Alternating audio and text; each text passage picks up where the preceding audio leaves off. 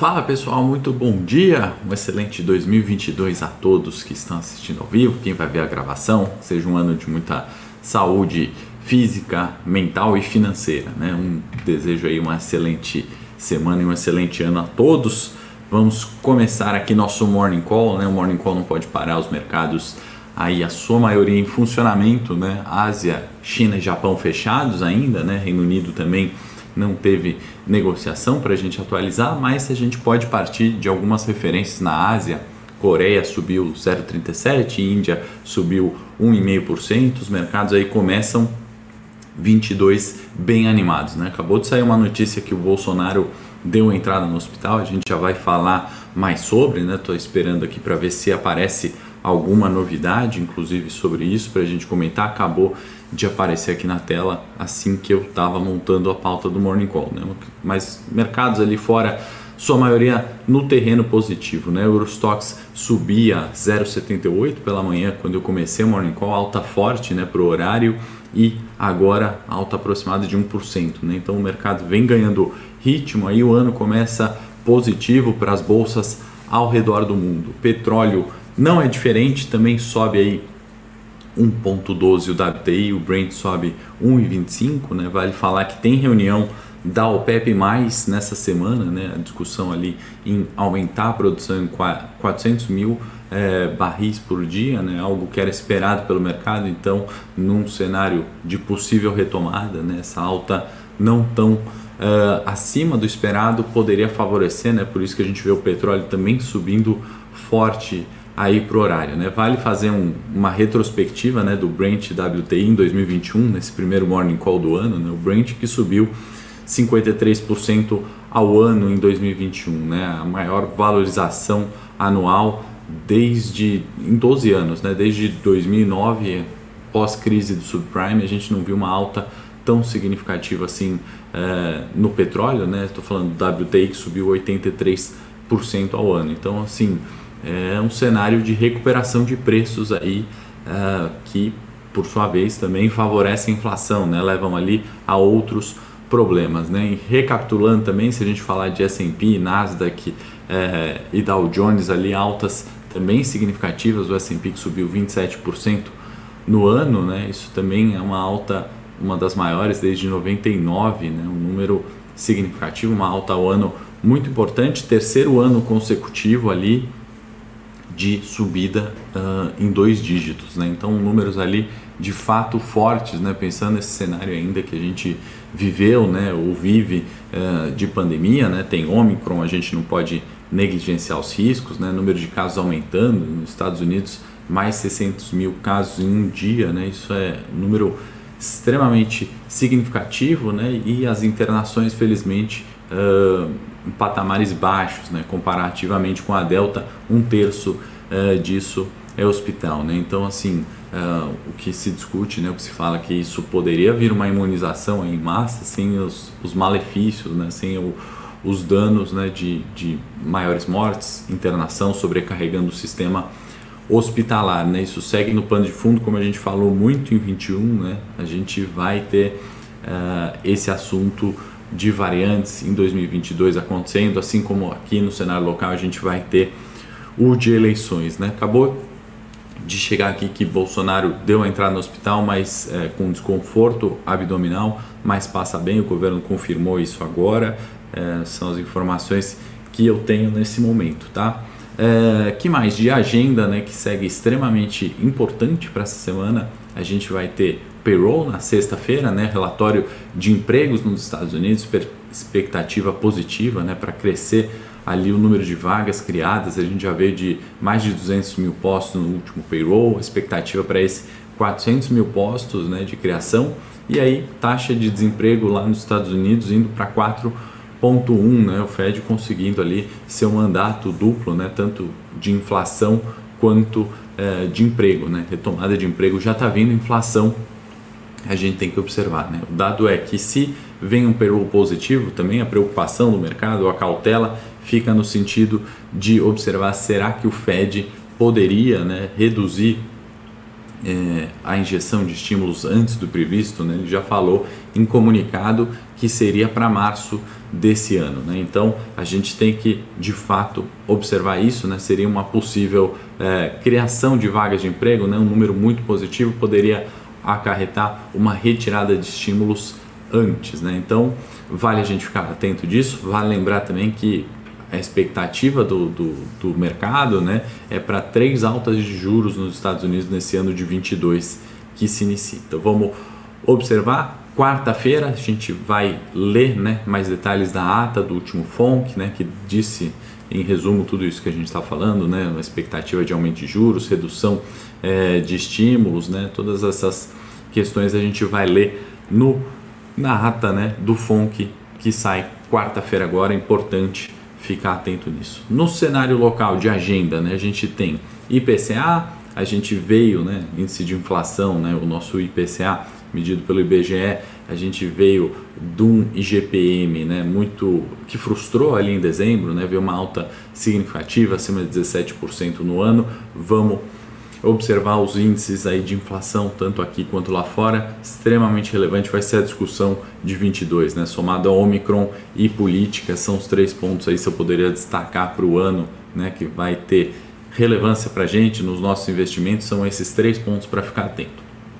Temos também balança comercial, né, com uma expectativa de superávit de 4 bi em dezembro, isso reverte um pouco do déficit de 1,3 bi aproximado que tivemos em novembro, né? E aí vale falar que eu estou falando superávit comercial e o consolidado, né? Teve uh, mais ou menos 15 bi dado número positivo, né? Então assim, óbvio que existe uma série de, de a hora que a gente entra no número, né? Do porquê foi positivo, mas se a gente considerar ali o número em si, né? Foi o melhor uh, em muito tempo, né? Isso é 0,15% do nosso PIB, então uma recuperação ali é, da nossa uh, balança comercial, né?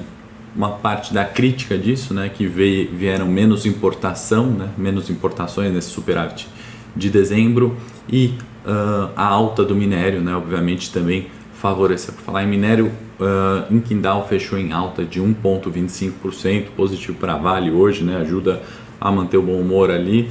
Vale que tem um peso relevante uh, no nosso índice Bovespa, como a gente sabe. Né? E aí esse superávit acaba compensando um pouquinho né, dessa pressão é, negativa, né, desse ruído que a gente vive. Falamos no último Morning Call de 21 e a gente traz esse assunto para 22 quanto a questão dos salários, né, renegociação de salários para o funcionalismo público, né, a questão de atritos, possibilidade de greve, isso permanece estendida e esse discurso fica uh, de pano de fundo, né, pra, só para contextualizar e colocar todo mundo na mesma página, o, o benefício, né, o aumento salarial dado a uma categoria, no caso os policiais, não refletida para outros, né, agora outros funcionários públicos ali é, reclamam né, pelo aumento e aí aquela questão de você priorizar um setor, priorizar uma classe em detrimento de outra, acaba gerando essa queda na produtividade no final das contas, né, e um PIB menor. Né? Então vamos ver como o governo ali vai é, lidar com essa questão, né? porque isso bate direto na principal preocupação né? nossa, uh, que é quanto à questão fiscal. Né? O cobertor já está curto para o governo, né? então é, o teto de gastos está aí, a gente, ou estava aí, né? ele foi rompido e se discute agora a questão uh, de como uh, destinar os gastos do governo, né, como melhor alocar isso. E a questão de aumento salarial, né, bate diretamente nisso, né? lembrando que 21 a gente teve, né, por um lado, o benefício no teto fiscal que foi corrigido por uma inflação muito alta, né? Então isso uh, possibilitou, né, um aumento ainda que não real, né, de gastos. Quando a gente fala de taxa real, a gente Selic menos inflação, por exemplo, né? Mas esse aumento de inflação possibilitou que a gente tivesse ali um, um aumento ainda maior de gastos. Né? A inflação de fato foi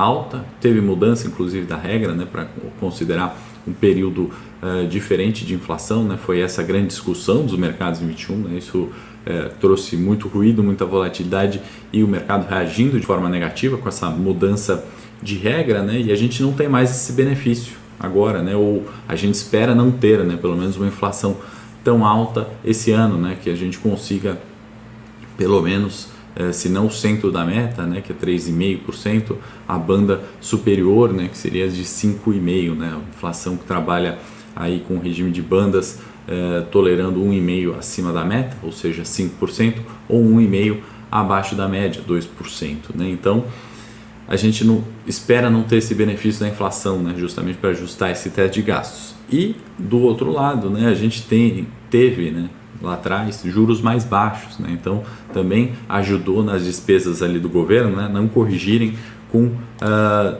com dados muito é, para cima. Né? Então assim, é, eu estou lendo o chat aqui que eu fui tão empolgado para começar o ano, não dei bom dia aqui o pessoal que está falando ali de é, perguntando de Vale, feliz 2022 aí pessoal, Santos Brasil, vou respondendo nos comentários, tem bastante coisa no corporativo para a gente falar.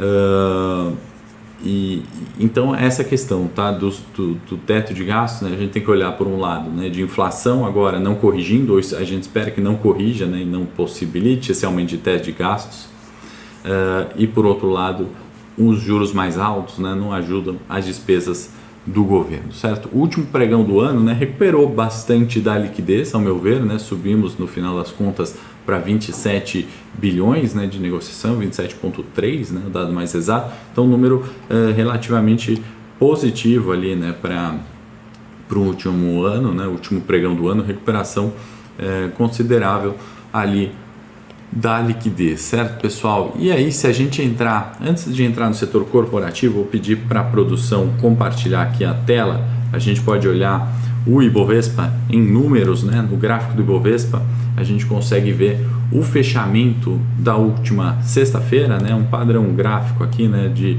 recuperação de preços, né? um candle positivo aqui após o candle de quarta-feira negativo, né? uma recuperação de preço ainda na região de suporte relevante, né, que a gente crava como 105. Eu sei que fechamos abaixo disso, né, já fomos um pouco além até os 104 mil pontos, sendo um suporte aqui intermediário, podemos falar assim, mas um fechamento hoje positivo, né, mais uma vez acima do 105, reforça esse é, suporte relevante é, dos 105 mil pontos, tá? Como segundo nível de suporte, a gente tem o 102 foi mantido e aí o primeiro alvo seria na região de 107 mil pontos, sem novidades aqui, os últimos topos, né? acima de 107 vem para o 110 que é a resistência mais relevante. Vale a gente falar de dólar também, né? O, esse retângulo, né? Dólar semanal aqui oscilou entre os 5.10 5.9, né? O dólar futuro a maior parte do tempo e aí uns dois quedas consecutivas, né? Tanto na quinta quanto na quarta-feira, né? Voltou aqui para a região de 5.610, uma região um pouco mais tranquila, né? Arrefecendo aqui a alta do curtíssimo prazo. Né? Então 5,762 dólar futuro seria uma resistência no curtíssimo prazo, acima disso 5,9 e para baixo né, a gente tem o 5,13, né? um dólar bem mais descontado, resistência uh, mais relevante, tá bom? Só para concluir, vamos falar também dos juros futuros, janeiro 25 agora aqui na tela, né? Arrefeceu também no último pregão do ano, está em 10 0,6, praticamente um movimento lateralizado né, nas últimas semanas é, do ano, né, pelo menos na última semana do ano, movimento um pouco mais tranquilo para juros, tá bom? Pode voltar para mim aqui, produção. Vamos falar do corporativo agora, né? Semana que tem volta ali, né?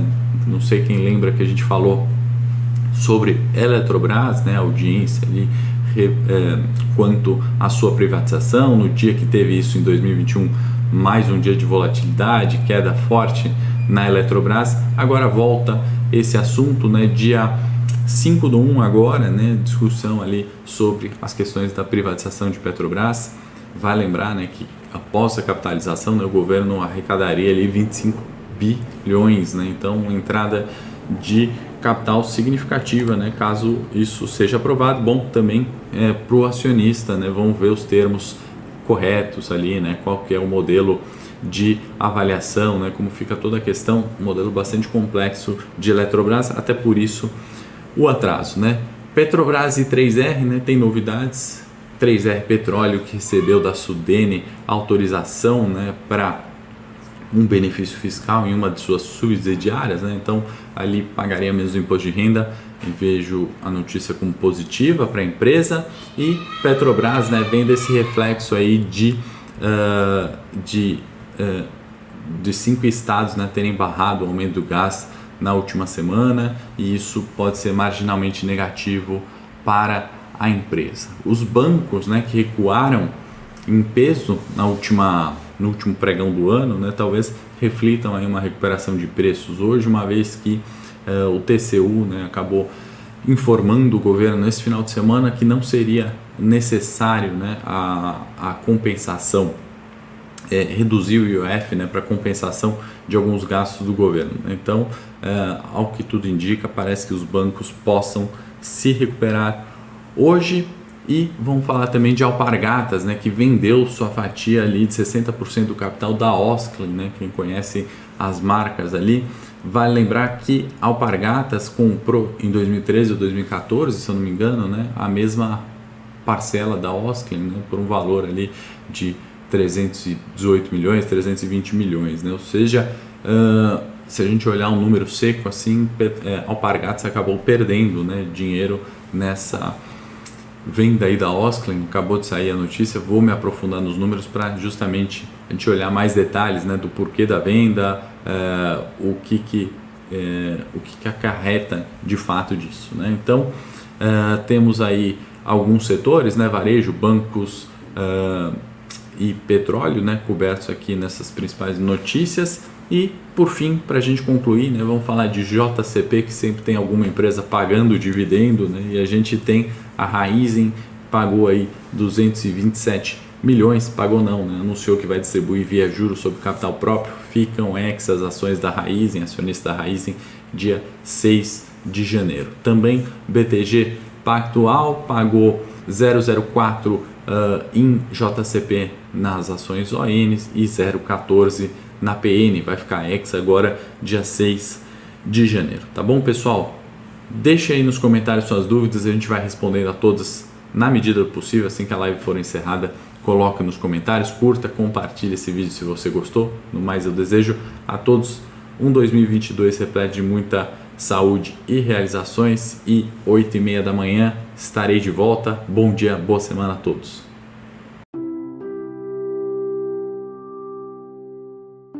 Para saber mais sobre a Levante, siga o nosso perfil no Instagram, levante.investimentos. Se inscreva no nosso canal do YouTube, Levante Investimentos. E para acompanhar as notícias do dia a dia e mais sobre a Levante, acesse nosso site levante.com.br.